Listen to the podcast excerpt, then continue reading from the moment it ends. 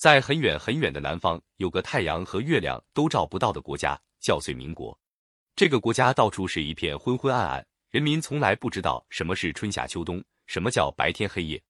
国中有棵火树，名叫岁木，枝干盘旋曲折，占了一万顷的地面，全靠岁木发出的火光，一国人才能见到光明。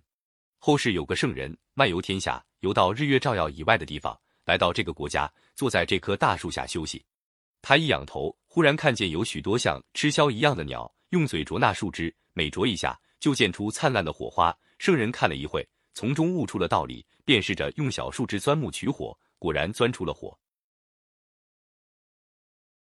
于是人们有了取火的方法，开始用火。后人便称这位钻木取火的圣人为燧人氏。本篇据大平御览卷八六九引王家史遗记中有关材料编写。火在人类的生活中至关重要。在原始先民的心目中，取火的方法是一位富有神性的圣人发明的。他教人民学会用火，把打来的野物烤熟了吃，和禽兽的生活习性区别开来。人民感念他，称他的发明遂了天意，便叫他遂人。